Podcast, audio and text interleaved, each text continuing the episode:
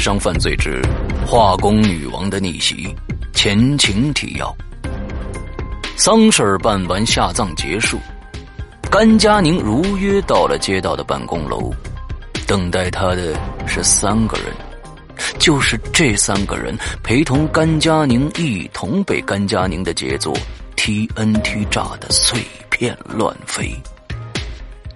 与此同时。徐增那位发小准备提前回国了。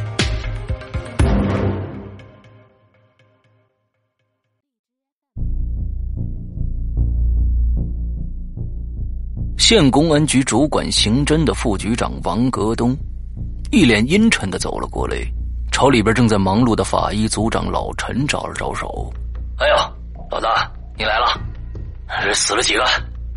王格东皱着眉，可能是死了四个，因为这现场都被炸烂了，尸体根本拼不全。听说爆炸点里一共有四个人，这不还有十六个人有不同程度的受伤，有五个还是重伤，这还在抢救呢。救得活吗？啊，我跟医生打听了一下，大概是死不了了。王戈东按了按太阳穴。呼了口气，哎呦，这么牛叉，谁干的？这现在还不知道，刑侦队还在查呢。我这边啊，现在只知道是炸药爆炸。王格东一脸阴沉的向陈法医问道：“哎，什么炸药啊？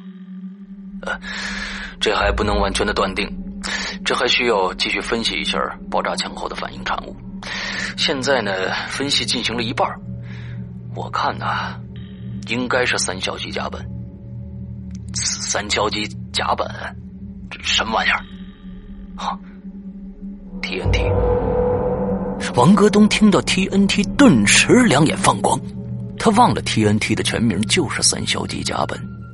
当他听到 TNT 这个词儿的时候，仿佛一盆冷水朝他浇下来。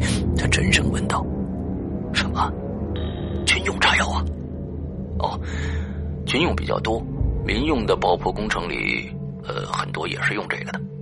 王格东想了想，问道：“哎，这凶手是被炸死了还是逃走了？”呃，这个我们不知道。听说刑侦队还在给街道办的那些伤者做笔录。早上到底是怎么回事？呃，我这边还是不太清楚。王格东思索片刻，又问道：“哎，老陈啊，这三硝基甲苯市面上能买到吗？”老陈说：“这东西啊管得比枪还严呢，建设单位买多少用多少都有严格的监控。哎，咱们省里啊，过去发生过类似的案子，不过呢，那些人呢用的都是土炸药，这土炸药威力有限，稳定性又差，好多情况下呀，就是凶手把自己炸死了。不过我还真没见过用 TNT 玩命的呢。”王格东接着问：“哎，这 TNT 能自制吗？”老陈摇了摇头，这个嘛，我觉得够呛，这难度非常大，需要工业设备，自己应该整不来这东西吧？王格东点了点头，好嘞，呃，你继续忙去，呃，我再跟其他人了解一下情况。他思索已定，这案子影响很大，现在县里已经动员所有的相关部门封锁消息，但显然。这种事儿根本压不住，要早点破案，弄清楚事实才行。他朝着刑侦队几间办公室走过去了，还没走到呢，迎面队长林杰就跑过来了，急声的说道：“哎，老大，应该是锁定凶手了。好，这么快啊！”王格东有些喜出望外，没想到才半天时间就知道凶手是谁了。林杰继续说道：“是这样。”早上镇上呢，跟何家签协议哦，就是那个被江平弄死的那家，是户主的儿媳妇甘佳宁去签的。当时呢，办公室里一共有四个人，除了甘佳宁以外，分别是副镇长李刚、江平，还有一个街道办主任卢伟国，四个人全部当场死亡。当然了，尸体是完全的炸烂烤焦了，一根完整的手指头都找不出来。不过呢，在这个房间里是完全不可能逃生的。我们也问了其他的人，确定当时啊，房间里只有他们四个人。爆炸呢，就是从他那间办公室里出来的。我们查过监控，当时啊甘佳宁提了个单肩包，单肩包里装着什么看不出来，我猜呢，应该就是炸药。之后我们查了甘佳宁的简历，他十多年前呢是浙大化学系的学生。我又翻了他在学校的文档，发现呢，他的几篇论文谈的都是炸药工艺，他对炸药制作这一块啊很精通啊。哦，王戈东显然没想到，一个女人搞出炸药跟他们玩命了，随即冷笑了一下。哼，江平这蠢货也是死有余辜啊！要不是有人保他，我早把他废了。李刚那家伙也不是什么好东西。不过这老陆啊，我听说他在老百姓那块儿口碑还不错，这件事儿根本跟他没关系。哎呀，王戈东想了想，继续说道：“那现在案情基本清楚了，那你们领搜查令去吧，去搜一下何家。回头呢，再把犯罪动机、犯罪经过、监控录像整整，呃，就结案了啊。过几天呢，我跟上头领导沟通以后，再决定什么时候用什么样的方式向社会公布。哎，好嘞，那我马上去办。之后呢，林杰带人搜了何家。搜出了各种化学设备和用剩的材料，家中也发现了遗留的 TNT 颗粒。县局呢，派人走访了相关的材料销售点儿。甘佳宁的材料大多是从农材市场和中学化学销售点买的，店家也确认这个女人前几天来买过东西。甘佳宁把买来的各种化肥、硝酸、硫酸、农药，经过反复的提纯、化学反应，最后做出了 TNT 炸药。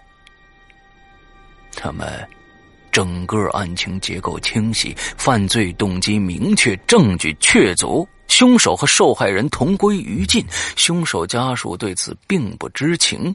后续也就没什么好思考如何量刑、如何赔偿的问题了。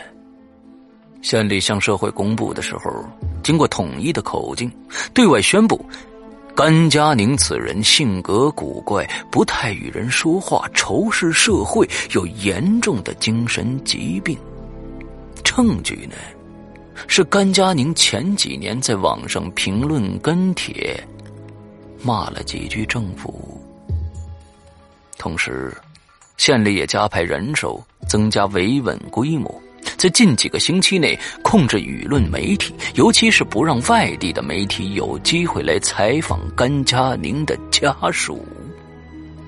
总之呢，案子就这么结了。他们以为事情已经结束了，很快风平浪静了，可他们不知道。那个男人回来了，在他的眼中，甘佳宁玩的简直就是小儿科。用徐增的话说，那个人的智商是一百六。虽然他从来没测试过智商，但应该不会太低。学生时代，化学系同学戏称甘佳宁是化工女王。可如果真有化工女王，那那个人一定是真正的化工教皇，只不过他不喜欢炸药这种悲情的方式，他要做就做高端的。精心策划，完美布局，时间与空间的轨迹。中国本格推理新生代先锋人物紫金陈代表力作。你现在收听到的是《高智商犯罪之化工女王的逆袭》，由刘诗阳播讲，第三集。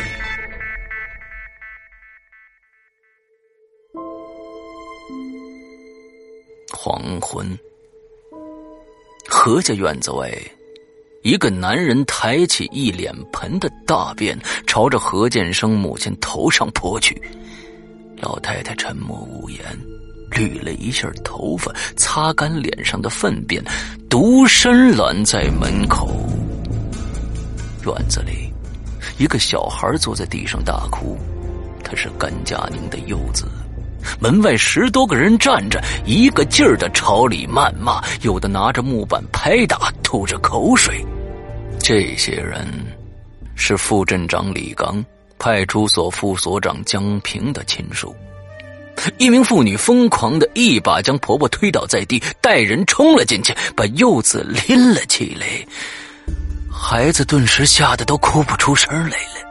婆婆急忙跪在地上，拉扯着他们的裤腿，哀求道：“ 求你们了，别弄孩子呀！要打你们就打我吧。成年人打小孩，毕竟不像话。万一手重了，要出了大事呢？”那名妇女虽然满腔怒火，也知道轻重。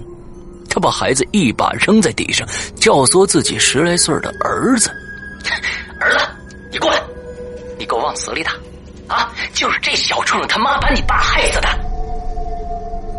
在母亲和一干亲戚的撑腰下，那个小鬼马上冲上去，肆无忌惮的踢着这个才四岁的小孩。婆婆忙爬过去，用背护住孙子，任由这帮人踢打着。远处呢，围了很多人，只是没人敢上前帮忙啊。其中不乏何家的亲戚，可他们也只是无关痛痒的朝里边喊着：“说算了，人都死了，他们婆孙两个也挺可怜的，不要这么弄了。”另一侧，停了辆幺幺零警车。几个警察在车外边抽烟，并不上去制止。他们接警到现场后，看到受害者家属在报复何家，因为呢彼此都认识，况且受害者家属都是他们那个圈子里的人，而何家素来没有任何的背景关系，所以警察也不插手，只看着事态发展。如果闹得太厉害了，等一下。再出面阻止也不迟。街的另一头，徐增和一位胖乎乎的、戴着帽子的中年男人站在不起眼的一角。那个男子紧紧的握着拳头，眼中蹦出火花。他咬了咬牙，正忍不住要走上去的时候，徐增一把拦住了他。哎，我去徐增马上走到警车边，打了个招呼，给他们分了几根烟，说了几句客套话，又说：“这样子恐怕影响不太好吧？万一传出去了，上面的领导会不高兴的。”警察一想，觉得很有道理，就过去劝退了那些人。过后，徐增抿抿嘴，看了眼身旁的老朋友，拍了拍他的肩膀。没说什么。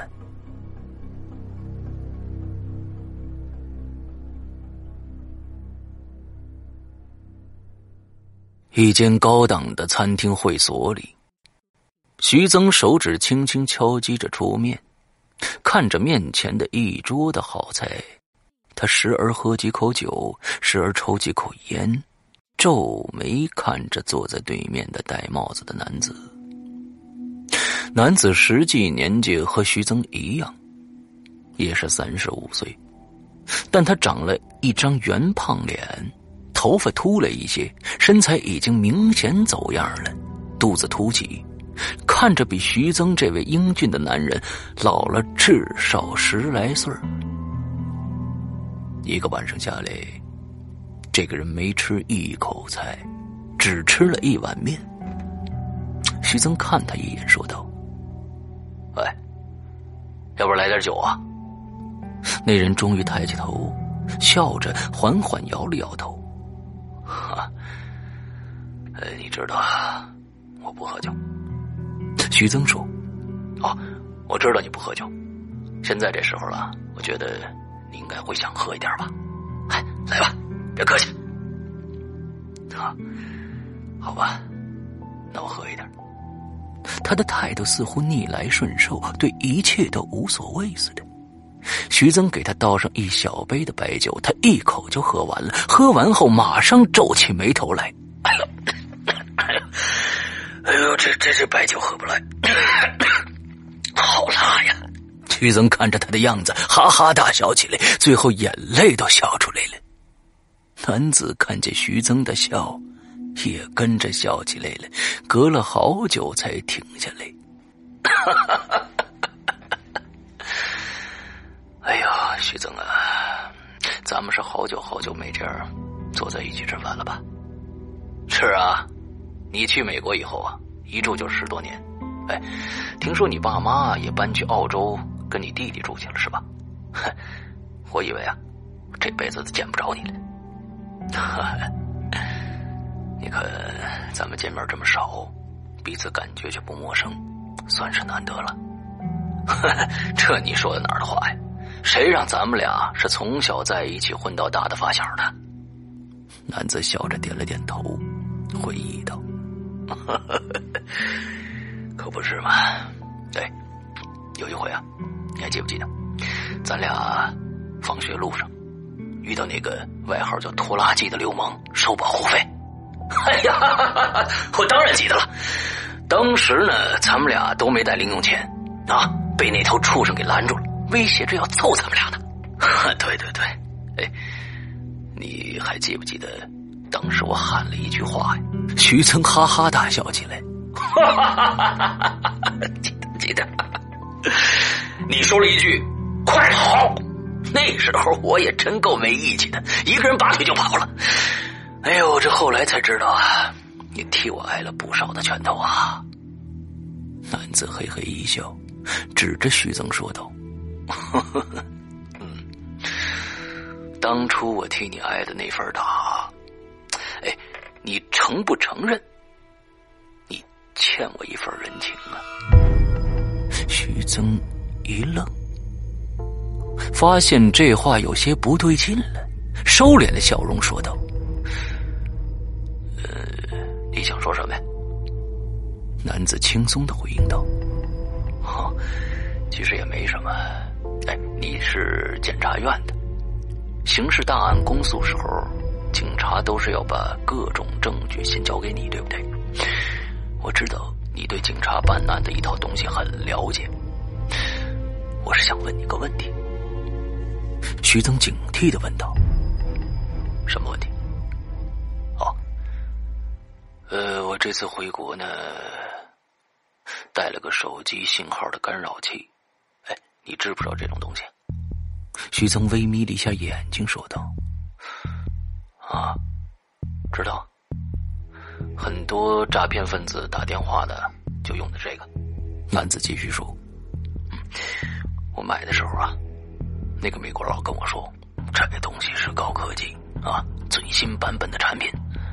他开玩笑的跟我说，这恐怖分子啊，都用这个进行联络。”哎，不过话说回来了，这东西到底有多管用呢？我是不太了解。如果啊，我用这个东西打电话的话，警察想查到我的位置，能查到吗？徐增的警惕更强了，压低声音说道：“男子随意的笑了笑说。其实我也不想瞒你，他们死定了。徐增大吃一惊，过了半晌，惊讶的问道：“你你说什么呢？”男子不以为然的重复了一遍：“他们死定了。”徐增轻咳了一声，说道：“哎，你说的他们是谁呀？下午见过的那些人呢？”你想干什么呀？我我准备杀了他们。男子似乎一点也不对“杀”这个字儿存在任何的敬畏情绪。可徐宗知道，这胖子从小到大连实在的架都没打过，他他会想到杀人吗？徐增浑身一寒。哎，你没开玩笑吧？哎，本来甘佳宁一家的事儿，我担心的是你知道了会承受不了，自己做傻事儿。哎，你上次网上跟我说，你大概呢是从事了这么多年的化工工作，最近的身体感觉非常的不适。这我怕你雪上加霜，你你怎么能想到这种事儿呢？显然，男子的反应远远超出徐增的预测。他先前只担心老朋友伤心过度，或者是想不开折磨自己，加上身体本来就差，没想到他居然想着把这些人都给弄死了。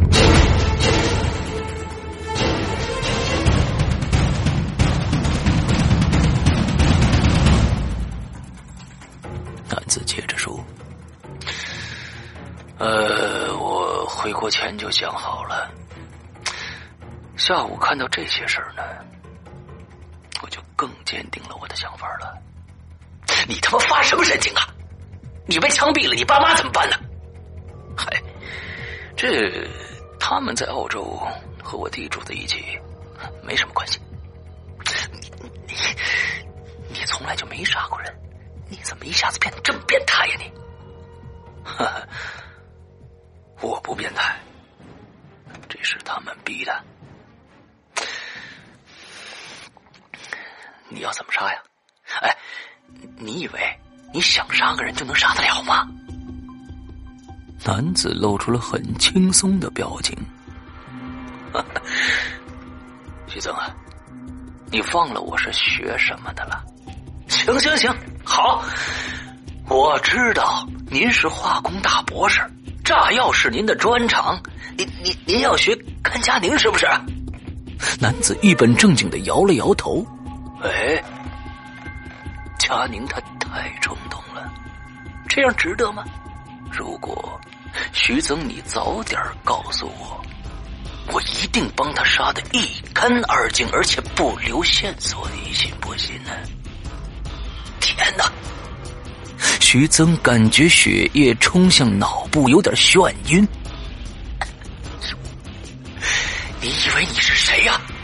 你要是真做了傻事儿，你以为警察会抓不着你吗？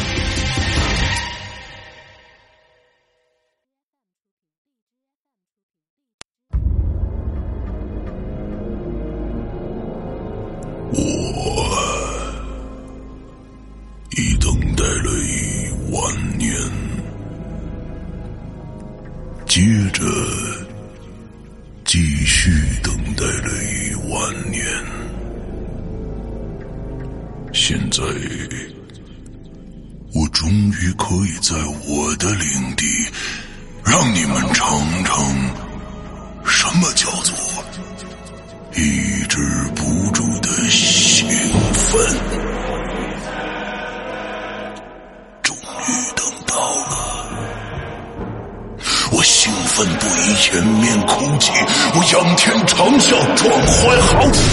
哎呀！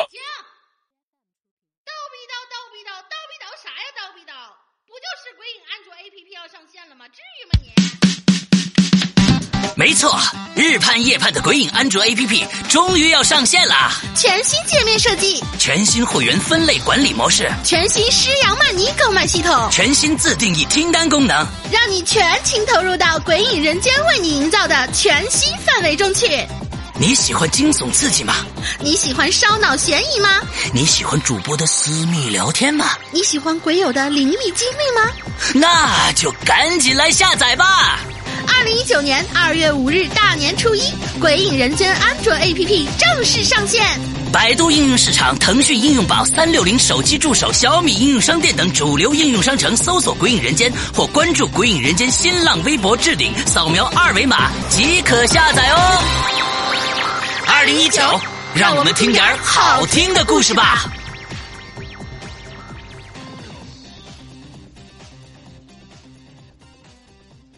说听完这个，他们会会买会员吗？会笑吧？啊，因为是小霸王其乐无穷吧？这个范儿是吧？那好吧。